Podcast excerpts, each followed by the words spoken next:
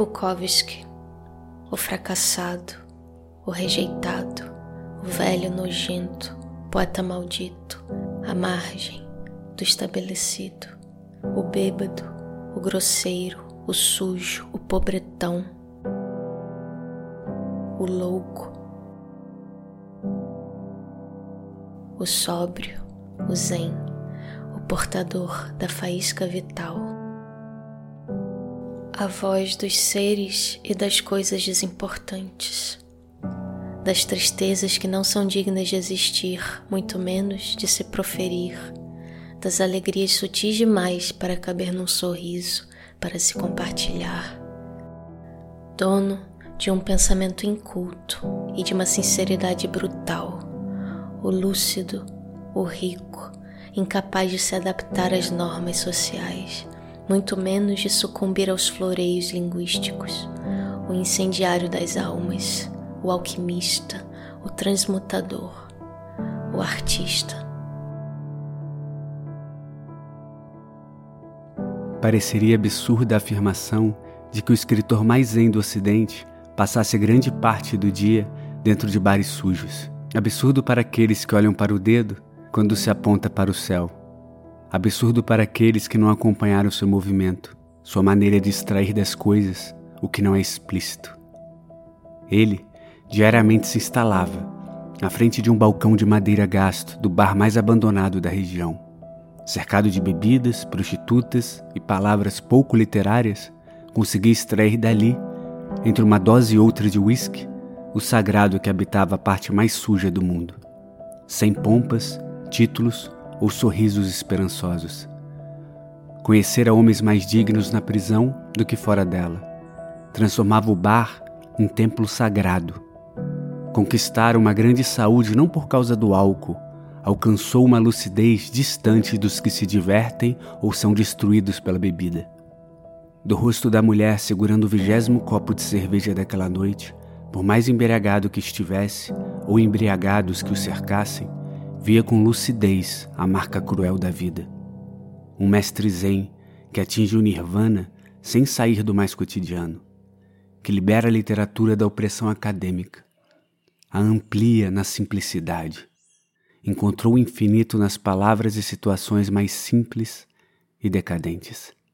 Charles Bukowski, o sóbrio.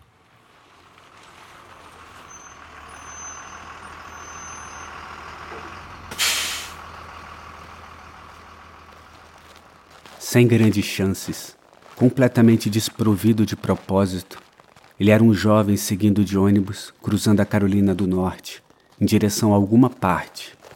Então começou a nevar e o ônibus parou num pequeno café nas montanhas. E os passageiros ali entraram.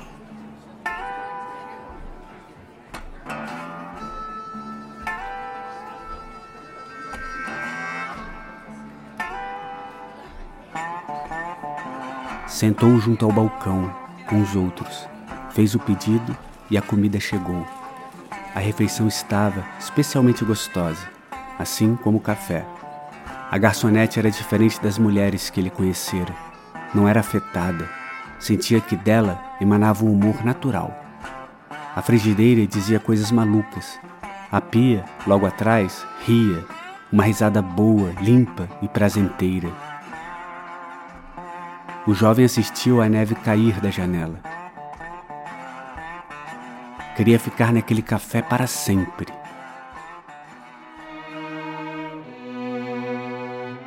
Um sentimento curioso perpassou-o por completo.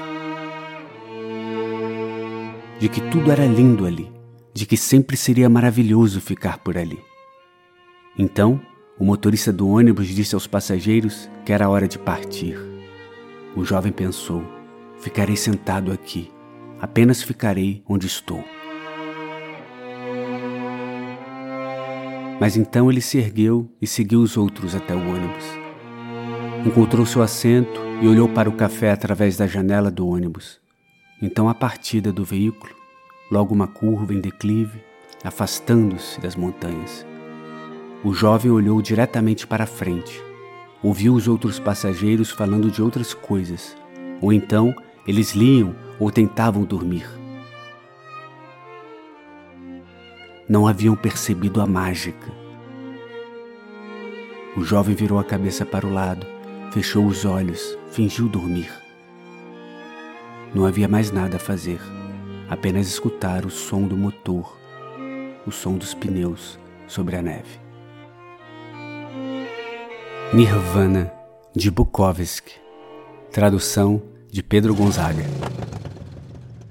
Bukowski, espancado desde os seis anos de idade, disse ter sido seu pai seu primeiro professor de literatura, pois a dor gratuita ensina a dizer apenas o necessário, a não ser supérfluo. Tem como Deus pessoal a simplicidade.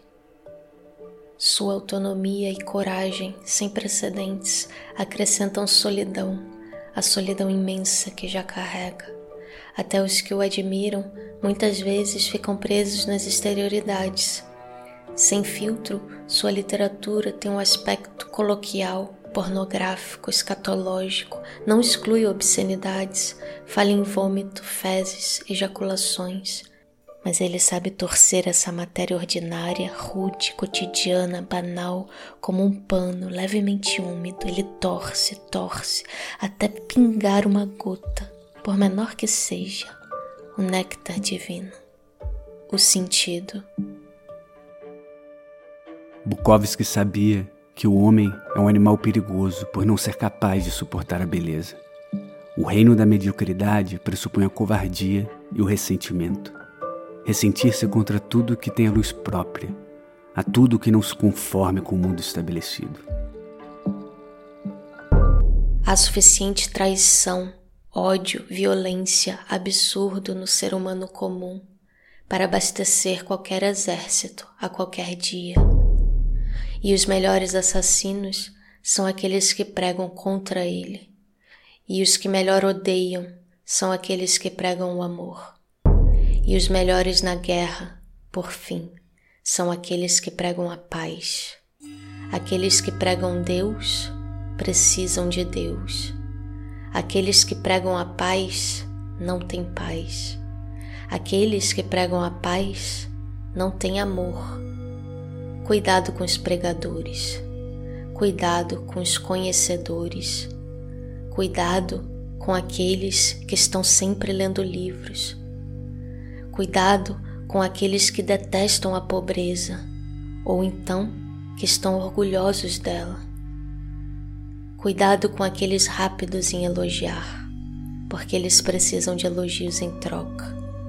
Cuidado com aqueles rápidos em censurar, eles têm medo daquilo que não conhecem. Cuidado com aqueles que buscam multidões constantes, eles não são nada sozinhos. Cuidado com o homem medíocre, com a mulher medíocre. Cuidado com o amor deles. O amor deles é medíocre. Busca o medíocre. Mas há gênio no modo como odeiam. Há gênio suficiente no ódio deles para matá-lo, para matar qualquer um.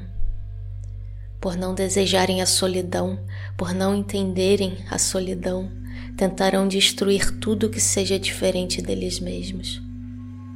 Por serem incapazes de criar arte, eles não entenderão a arte. Considerarão o fracasso deles como criadores somente como uma falha do mundo. Por serem incapazes de amar por inteiro, acreditarão que seu amor é incompleto e assim eles odiarão você. E o ódio deles será perfeito como um diamante brilhoso, como uma faca, como uma montanha, como um tigre, como cicuta, a sua mais fina arte. O gênio da multidão, de Bukowski. A vida pode ser um processo de extermínio do que há de melhor em nós. Um sopro contínuo tentando apagar a nossa chama e fazendo com que nos tornemos apagadores de qualquer chama que cruze o nosso caminho para que após décadas no deserto das cinzas, acreditamos que o morno é o melhor que alcançaríamos. Mas nos lembra o velho poeta: é preciso guardar um pouco de chama dentro de si, para que no momento certo restituamos o incêndio transbordante que pode ser a vida.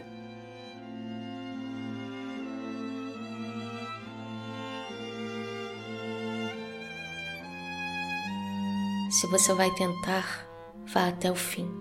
Se não, nem comece. Se você vai tentar, vá até o fim. Isso pode significar perder namoradas, esposas, parentes, empregos e talvez até a cabeça. Isso pode significar ficar sem comer por três ou quatro dias. Pode significar passar frio num banco de praça. Pode significar cadeia, escárnio, zombarias, isolamento. Isolamento é uma dádiva. Todos os outros são um teste da sua resistência, de quanto você realmente quer fazer isso. E, e você, você, vai fazer. fazer. Apesar da rejeição e das piores situações. E isso será melhor do que qualquer coisa que você possa imaginar. Se, Se você, vai tentar, vá até, até o fim. Não há outro sentimento como esse. Você ficará sozinho com os deuses e as noites arderão como fogo. Faça. Faça. Faça. Você cavalgará a vida direto até a gargalhada perfeita. É a única boa luta que existe. Jogue os dados. De Bukowski. As inscrições para o nosso próximo curso já estão abertas. Filosofia e Arte para vencer o caos. Às quintas-feiras, iniciando no dia 22 de setembro. Entre em nosso site filosofiarte.com.br e realize sua inscrição. Nos encontramos lá. Eu sou Bia Antunes. Eu sou Luame Cerqueira. Esse foi Arpuro 3, Bukowski, Doses de Sobriedade. Um dos programas do podcast quinzenal Filosofia e Arte. Edição de Bia Antunes. Até breve.